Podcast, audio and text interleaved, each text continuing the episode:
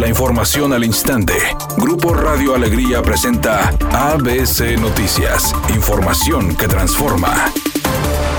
El gobierno del estado y el hospital universitario firmaron un convenio de colaboración para la cobertura universal de niñas, niños y adolescentes con cáncer, donde el gobernador Samuel García reiteró que en el presupuesto 2022 se dará prioridad a la primera infancia. El gobierno del estado de Nuevo León este año 2022 va a tener un presupuesto, nada más fíjense la cantidad, 117 mil millones de pesos. Por su parte, el director del Hospital Universitario Delmiro Pérez explicó que el nosocomio brindará apoyo a los pacientes que se suscriban en la plataforma, mientras la secretaria de Salud en el Estado, Alma Rosa Marroquín, explicó que se firmó el fideicomiso de 230 millones de pesos, señalando que la leucemia es el principal tipo de cáncer detectado en menores, por lo que son necesarias las revisiones constantes asignaron 230 millones del presupuesto de salud exclusivamente para la atención de niños, niñas y adolescentes con cualquier tipo de cáncer que no cuenten con otro tipo de derecho a audiencia. Se registran cada año alrededor de 100 niños en Nuevo León con estos diagnósticos. En otro tema, la funcionaria de salud estatal advirtió que existe un incremento marcado de pacientes COVID en menores de edad, indicando que este martes se presentaron 173 casos de menores de edad reportados con COVID-19. Y vemos pues un incremento no tan importante, pero sí marcado en el grupo de 0 a 10 años y en el grupo de 11 a 18 años, semejante al comportamiento que se ha visto en otros países del mundo.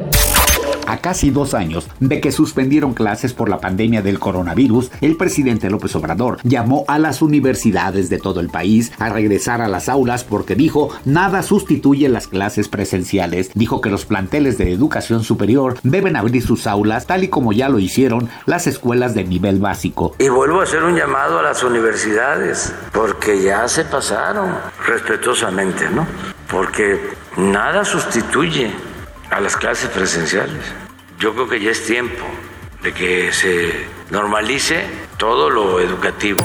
Editorial ABC con Eduardo Garza. Este año el SAT andará más duro. Van a aplicar multas de 400 a 600 pesos por emisión incorrecta de facturas electrónicas o cancelaciones fuera de plazo. Así está previsto en la miscelánea fiscal 2022. No se arriesgue y tenga un buen contador, porque se viene un año fiscal difícil y con multas.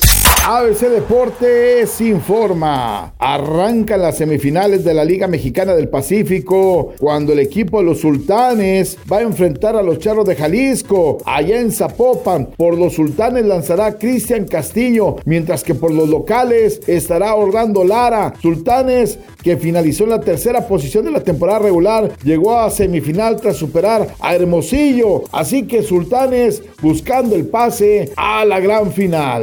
El conductor de televisión Paul Stanley, hijo del fallecido Paco Stanley, viajó con su novia a Europa para disfrutar de unas vacaciones post-navideñas. Y no solo eso, sino que estando en París, aprovechó que estaban cerca de la Torre Eiffel para proponerle matrimonio, por lo que la pareja regresará de Europa a México ya comprometida.